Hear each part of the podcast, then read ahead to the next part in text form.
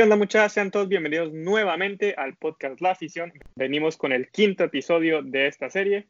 Tenemos nuevas noticias del fútbol para analizar. Yo soy Paco Alonso. Me pueden encontrar en Instagram como arroba dato de Paco. Y yo soy Dieter Loesner, que me pueden encontrar en Instagram como Dieter-LF20 para que nos sigan y estén al tanto de nuestro contenido semana tras semana. Y bueno, entre todas las noticias que tenemos este fin de semana, ¿por qué no comenzamos con la Premier League?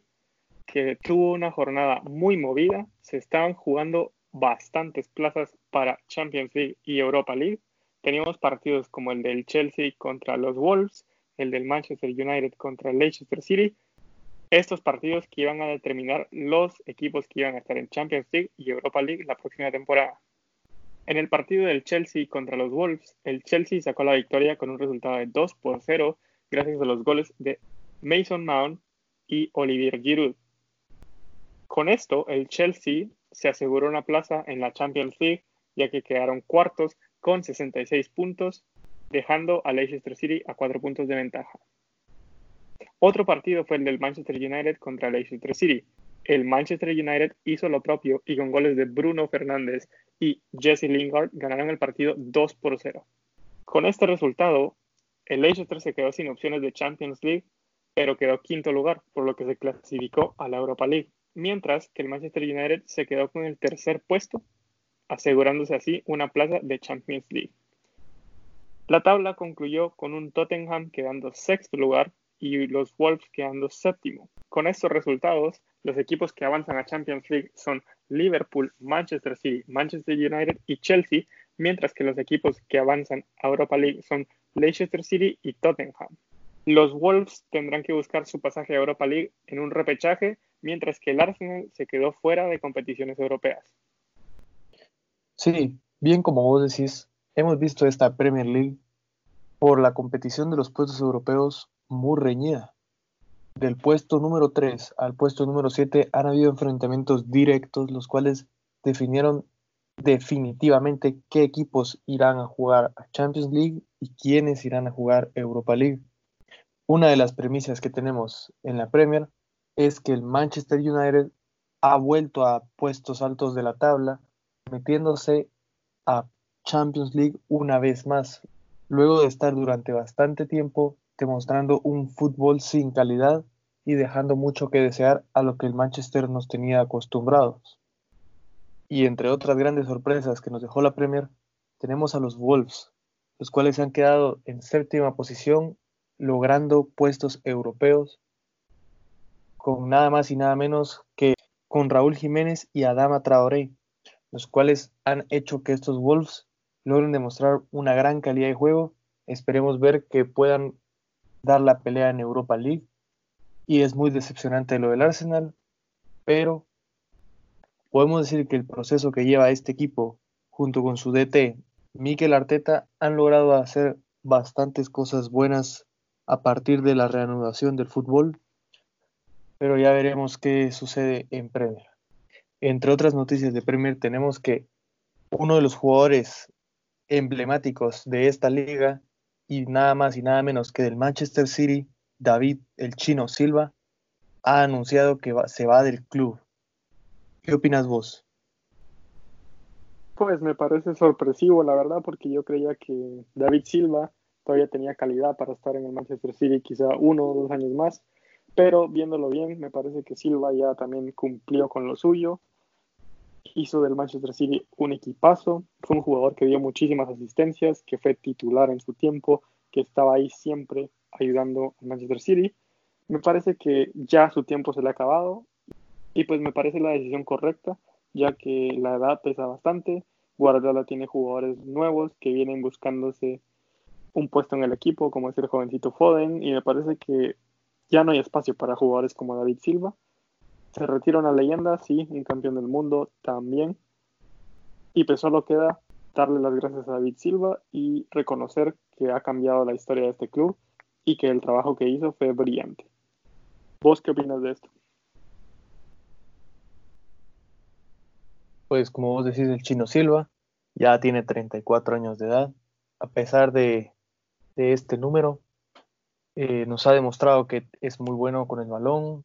El mismo Pep Guardiola ha dicho que le gusta mucho el fútbol que muestra el chino.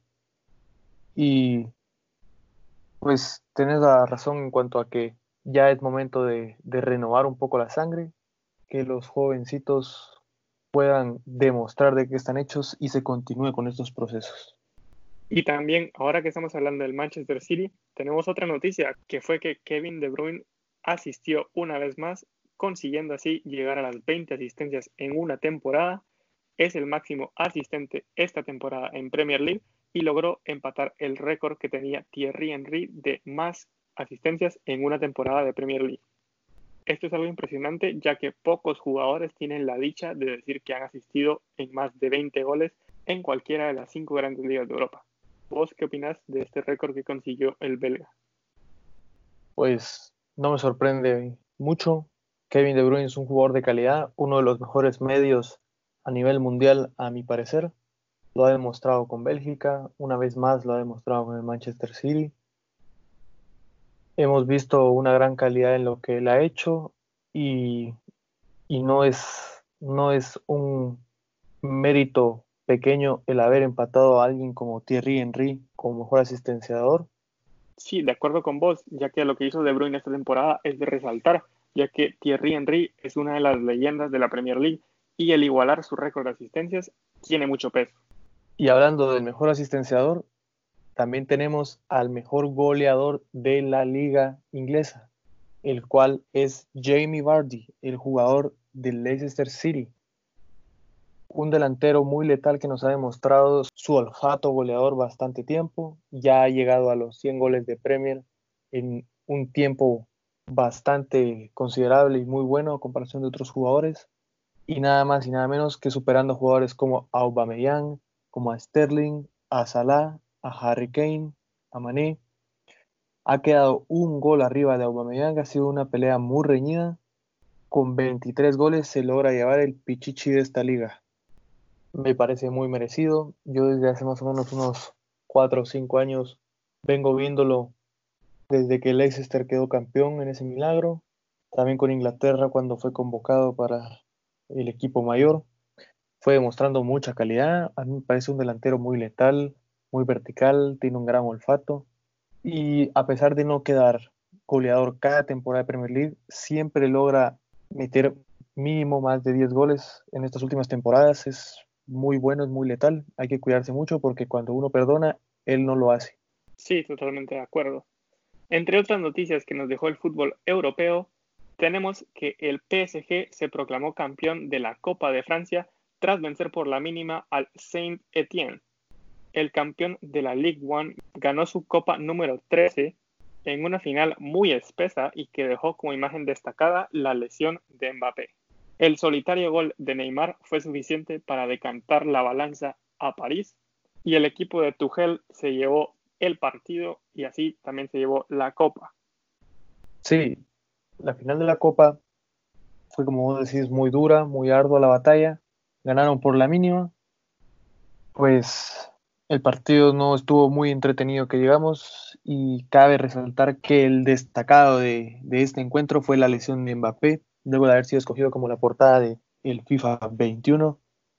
Pues es una lástima ver cómo Kylian Mbappé ha salido lesionado del campo de juego.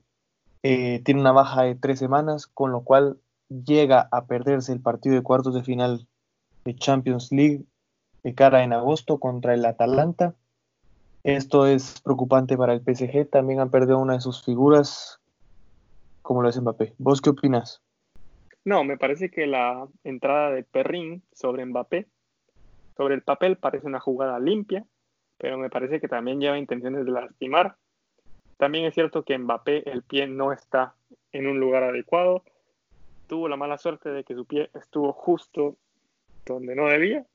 Y sí, para mí es una lesión bastante fuerte por lo menos tres semanas dijeron que va a tardar en recuperación Mbappé, por lo que se pierde el partido contra el Atalanta.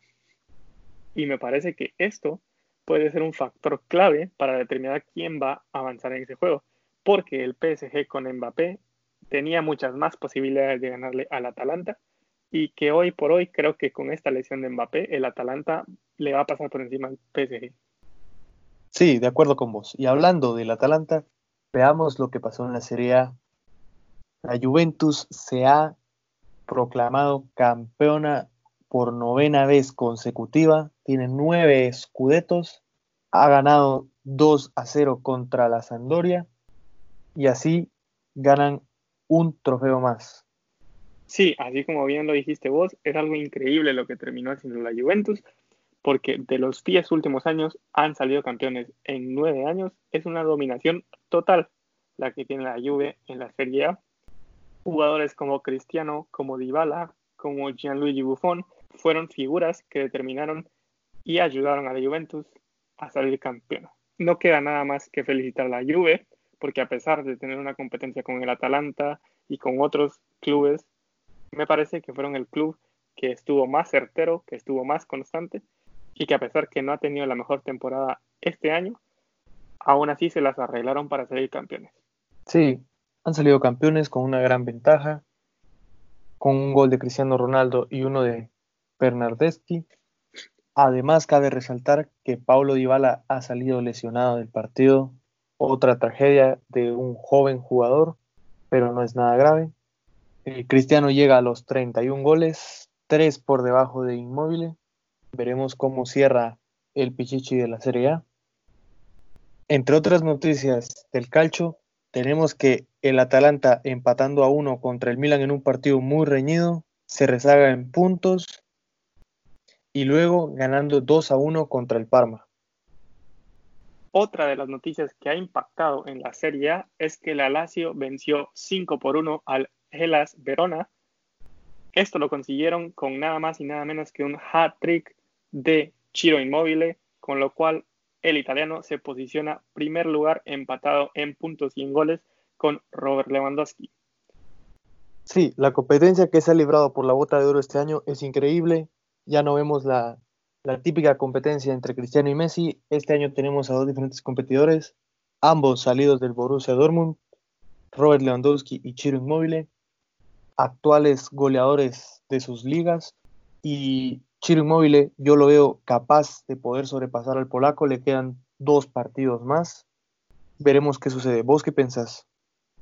Yo creo que al final de la temporada Chiro Immobile va a ser capaz de llevarse la bota de oro y muy merecido, la verdad, ya que le quedan aún dos partidos y con que marque un gol en esos dos partidos y que Cristiano no marque una cantidad inmensa de goles en sus últimos partidos, me parece que Chile Inmóvil tiene todo para ganarla.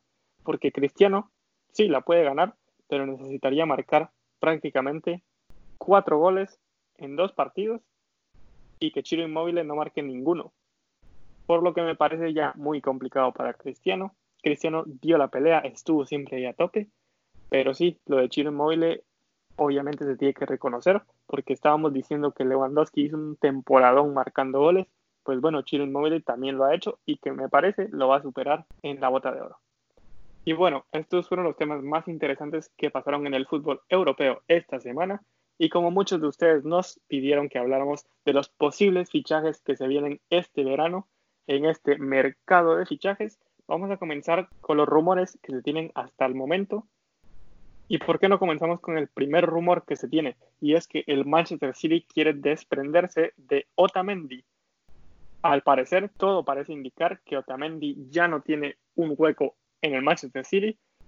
Y el equipo que más suena para quedarse con Otamendi es el Real Betis de Pellegrini. Otro rumor que se tiene en la Premier es que Lingard va a salir del Manchester United, ya que ha tenido una temporada desastrosa con 38 partidos y solamente 3 goles.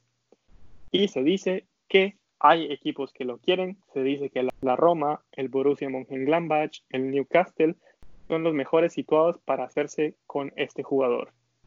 Entre otros rumores, también se dice que Cavani ya no seguirá con el PSG y el Bayern está también buscando un suplente para Robert Lewandowski y están siguiendo muy de cerca al uruguayo. Otro rumor que se escucha es que los Gunners del Arsenal han ofrecido 25 kilos más un jugador por Thomas Partney, el jugador del Atlético de Madrid, pero la directiva roja y blanca lo ha dejado claro, son 50 millones o nada. También otro equipo de Londres, el Chelsea, ha buscado a André Onana, el guardameta del Ajax, debido a que Kepa Arrizabalaga no ha estado fino esta temporada y para los planes de Frank Lampard en este proceso de reconstruir el Chelsea, no necesita un juego mediocre como el de Kepa. Otro rumor, el cual ha sacudido el mundo del fútbol, es el de nada más y nada menos que una leyenda para el fútbol inglés y español. Cesc Fábregas, actual jugador del AS Mónaco, pretende irse al club Qatari Algarafa para poder tomar su retiro luego de tanto tiempo. Y por último, uno de los fichajes que ha estado sonando bastante por Europa es el de Ferran Torres, ya que Pep Guardiola insiste en buscar a este jugador, pero no piensan los Citizens sobrepasar la cifra de 35 millones por el jugador del Valencia. Y otro rumor que lleva muchísimo tiempo en el aire es el tema que tiene el Barcelona con el regreso de Neymar. Todo parecía indicar que Neymar llegaría al Barcelona la temporada pasada. No se concretó, por lo cual no se sabe si Neymar llegará esta temporada. Parece ser que las negociaciones siguen en pie, pero no hay nada claro todavía. Pero bueno, entre otras noticias, las cuales a mi parecer son de las más importantes, es que regresa el fútbol nacional. El fútbol guatemalteco se reanuda luego de bastante tiempo de cuarentena por ley gubernamental. Ya se puede entrenar y próximamente regresará a la Liga Nacional. Esto es un gran paso para los guatemaltecos en cuanto a su fútbol. Y con esto, también la CONCACAF ha estipulado el nuevo formato para la Copa Oro y las eliminatorias del Mundial de Qatar, con lo que los guatemaltecos sueñan una vez más en alcanzar su primer Mundial. A ver, Paco, contanos más sobre esto. Me parece. Como vos bien dijiste, la CONCACAF dio a conocer el nuevo formato para clasificarse a la Copa de Qatar 2022. Este formato constará de tres fases, pero primero hay que recalcar que, de acuerdo al ranking FIFA, las primeras cinco selecciones de CONCACAF están automáticamente clasificadas a esta tercera ronda, por lo que las selecciones de Costa Rica, México, Estados Unidos, Honduras y Jamaica tienen un puesto asegurado en el octagonal final. Para todas las otras selecciones, como es el caso de Canadá, El Salvador, Guatemala, Panamá y muchas otras, el camino es mucho más difícil, ya que tienen que pasar por una primera fase de grupos, la cual constará de 30 selecciones.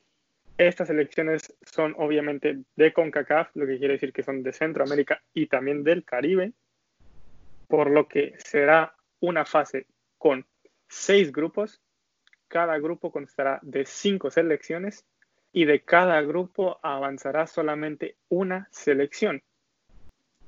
Por lo que estas selecciones la tendrán difícil, porque el primer paso que tienen que dar es quedar como primer lugar de su grupo. La fase de grupos constará solamente de cuatro partidos, será un partido contra cada selección y cada país podrá jugar dos partidos de local y dos partidos de visitante.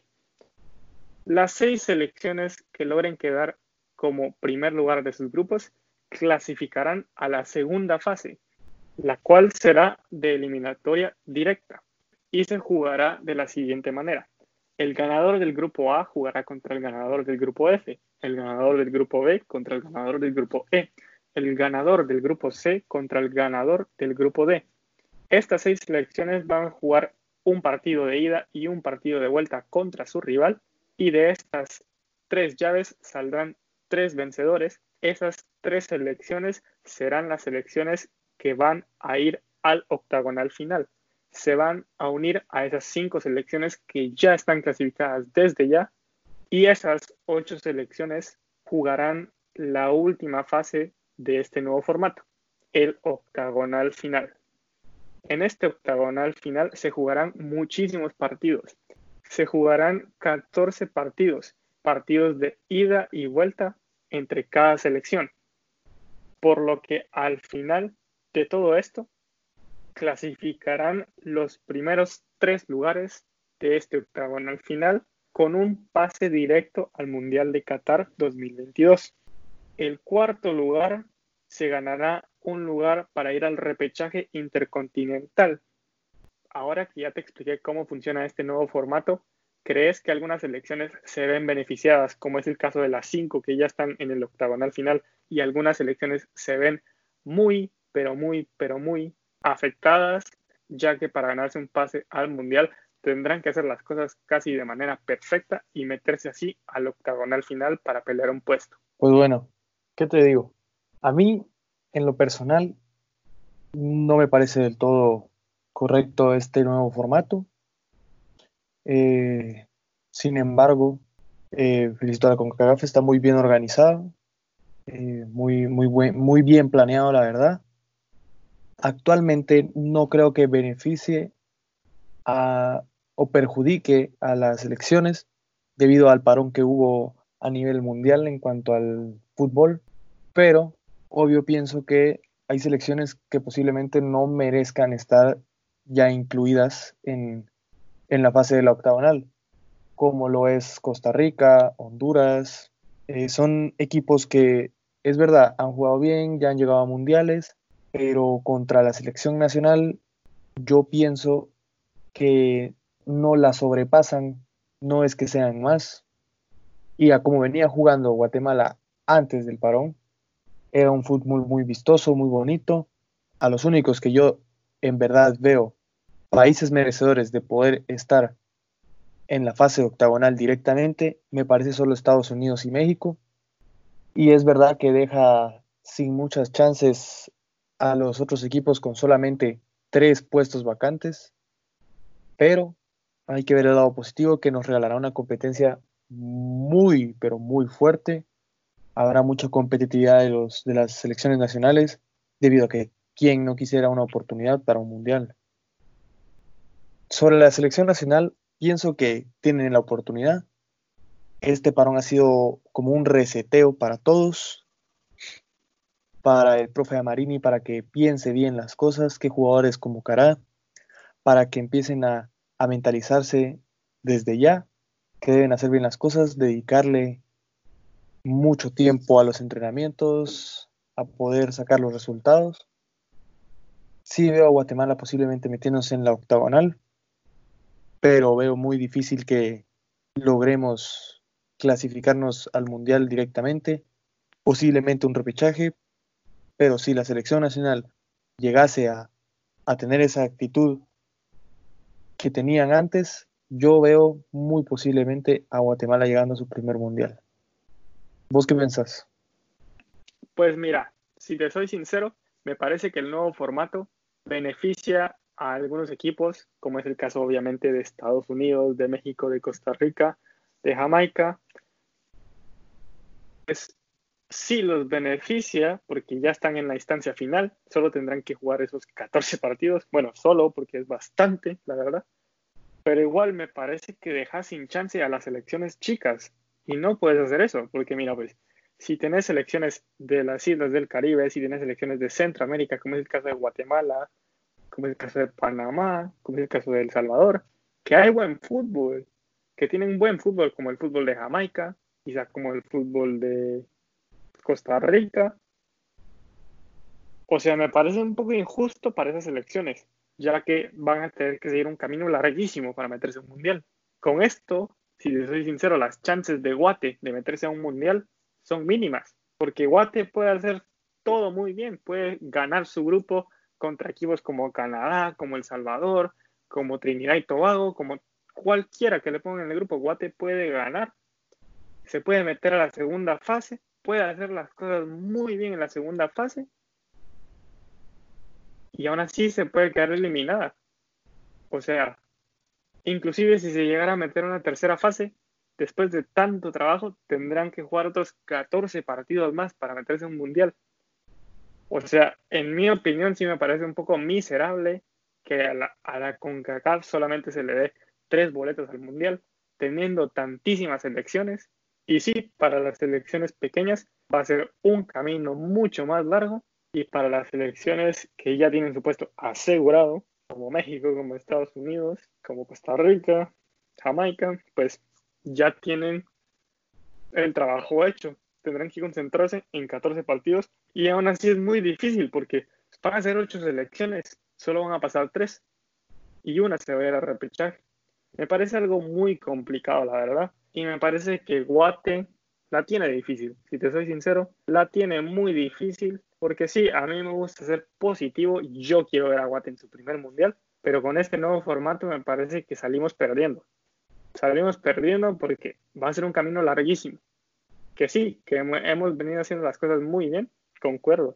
Que con el profe Marini se ha jugado un buen fútbol y los resultados se nos han dado, concuerdo. Le ganamos a Costa Rica y sí, hemos venido haciendo un buen trabajo. Pero la verdad, no sé si el buen trabajo les va a alcanzar, porque es un buen trabajo que se va a tener que mantener durante muchísimo tiempo primera fase, segunda fase, tercera fase.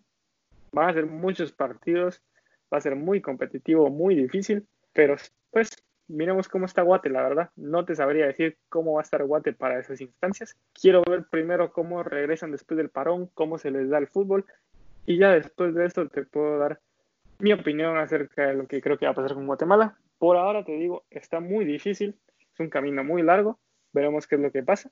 Esta fue la noticia que se dio. Pero para Guatemala siempre ha sido bastante difícil el camino. Hemos estado bastante cerca y pues vamos a tener la oportunidad de enfrentarnos a muchísimas elecciones durante estas tres fases, si es que llegamos a la tercera fase. Y yo veo a Guate bien parado, yo veo a Guate con bastante potencial. Solo va a ser cuestión de si son constantes o no. Pero bueno, si querés, pasemos a otra noticia del fútbol nacional que se dio esta semana y que impactó muchísimo a los guatemaltecos, y es que Marco Pablo Papa, jugador de Municipal, o quiero decir más bien exjugador de Municipal, fue arrestado y otra vez tiene que ver con el alcohol. Marco Pablo Papa no es la primera vez que se ve, en una cárcel, ya ha tenido otras ocasiones en el pasado en las que ha estado en la misma situación. Se le acusa de bastantes cosas y Municipal decidió ponerle fin a su contrato. Parecía que Marco Papa iba a regresar a Municipal con una segunda oportunidad y al final, luego de un error, se quedó sin la segunda oportunidad. ¿Vos qué opinas de esta noticia? Pues, ¿qué te digo? La verdad es muy decepcionante ver cómo una leyenda nacional como lo es Marco Pablo Papa, el héroe de bastantes eh, personas cuando eran niños que lo veían como un ejemplo, lo tomaban como una figura a seguir para cumplir sus sueños de jugar fútbol, no solamente aquí en Guatemala, él demostró que, que un guatemalteco podía llegar a jugar a niveles europeos, fue a jugar a Holanda, también hizo lo mismo en la MLS, él nos demostró que podía y que tenía el talento incluso para ganar una MLS con Seattle Saunders. Pero la verdad es muy decepcionante ver cómo ha terminado. Ha venido en declive desde hace mucho tiempo, como bien vos dijiste, con el alcohol. No ha aprendido la lección. Siguen en sus mismos eh, problemas eh, con la bebida y con la violencia eh, fue arrestado por la PNC por eso mismo, de, uno, además de infringir la ley por estar fuera en toque de queda, por violencia de género, y el club municipal pues ha presentado ya un acta formal sobre el despido de Marco Pablo Papa que estaba estipulado en su contrato. Seguramente imagino que algún convenio donde si él llegaba a recaer en, en el alcohol o en algún problema de tipo legal eh, podría ser despedido, no sería apoyado por el club. Y me parece muy bien de parte del club, eh, lo tratan como es, a pesar de ser una leyenda eh, escarlata, ante todo, el club lo es todo antes que un jugador. Y pues tampoco me imagino para la familia de, de Papa lo que ha de pasar, lo que han de sentir. esperemos que, que logre corregir el rumbo de su vida. Pues por lo que yo me he enterado, eh, tiene que cumplir con prisión. Ya es su tercera falta. Y pues nada, es muy triste la verdad. ¿Y vos qué opinas? Yo la verdad no le veo explicación a lo que hizo Marco Pablo Papa. Sus acciones no se pueden negar. La imagen que dio esta semana no es ejemplo para nadie. Si alguno lo ha visto, por favor que no lo tome de ejemplo, porque Marco Pablo Papa, como jugador de la selección y como jugador de fútbol, fue un grandísimo jugador. Su carrera es de las mejores que ha tenido Guatemala, pero siempre tuvo ese problema con él. El problema de la bebida siempre lo acompañó y lamentablemente hundió su carrera, porque Marco Papa pintaba para mucho más, pero sus problemas personales no lo dejaron desarrollarse al máximo. Me parece que en eso sí le ganó el pescado un poco, aunque si somos sinceros, cada jugador tiene sus trapos sucios y le podemos sacar a cualquiera sus cosas malas. Pero me parece que lo de Marco Papa es lamentable porque la gente estaba, estaba ansiosa, estaba ilusionada por ver a ese Marco Papa regresando a Municipal y pues se quedó en nada porque por una mala decisión que tomó se le fue el futuro prácticamente y pues eso nos hace reflexionar que nuestras acciones tienen consecuencias seamos quienes seamos yo le deseo la verdad lo mejor a Marco Pablo Papa porque sé que cada persona tiene sus batallas, sus problemas y pues no podemos decir nada a menos que estemos en sus zapatos. Sabemos que la está pasando mal, obviamente, pero no podemos juzgarlo. Yo no lo puedo juzgar al menos porque no estoy en sus zapatos. Solamente sé que no es un buen ejemplo para nadie y espero que pueda corregir esta situación, ya que lamentablemente a nivel futbolístico es muy difícil que él vaya a componer su carrera porque siempre sigue atada su vida personal a su vida futbolística. Sí, como vos decís, pues la ley es la ley, seas una persona importante de influencia o con dinero, siempre va a caer sobre ti. Se salvó las primeras veces, pagó sus fianzas, las multas que le habían puesto, pero ahora ya pues ha llegado a su tercer strike, debe de, cumplir con la condena que se le, que se le va a imponer.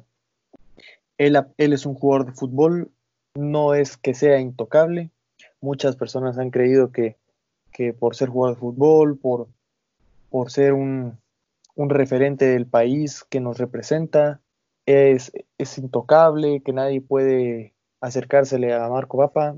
Es completamente lo contrario, él es un ser humano común y cualquiera. Y como cualquier ser humano puede cometer errores, es verdad que ya ha cometido bastantes errores. Pero como vos decís, ¿quién somos para juzgarlo? él ha tenido una vida muy complicada y en vez de, de estarle tirando, de dar tanto hate hacia él, pienso que lo que debemos hacer ahora es no juzgarlo porque ninguno ha vivido por esa situación. No ganamos nada con, con darle nuestra atención a Marco Papa para, para, hacer, para cometer villanías. Es mejor seguir con nuestra vida y que sea lo que tenga que pasarle a él, esperando siempre que pueda recuperarse, que pueda corregir lo que ha hecho y que pues que todo le vaya bien. Lastimosamente, como vos dijiste, pudo haber llegado a ser posiblemente el, referente más importante del fútbol del país, pero creo que está muy lejos del pescado, del pin plata. Pues a pesar de todo esto no logrará alcanzar a estas leyendas del, país. Pero esperemos lo mejor para Paco Papa. Así es, no podemos juzgarlo. Él tiene sus errores en la vida personal, sus errores tienen consecuencias, se va a tener que afrontar a ellas. Y pues nada, estas fueron las noticias que tenemos esta semana. Espero les haya gustado. Gracias por estar sintonizándonos. Estén atentos para los episodios nuevos cada semana. Y nos vemos en la próxima. Ciao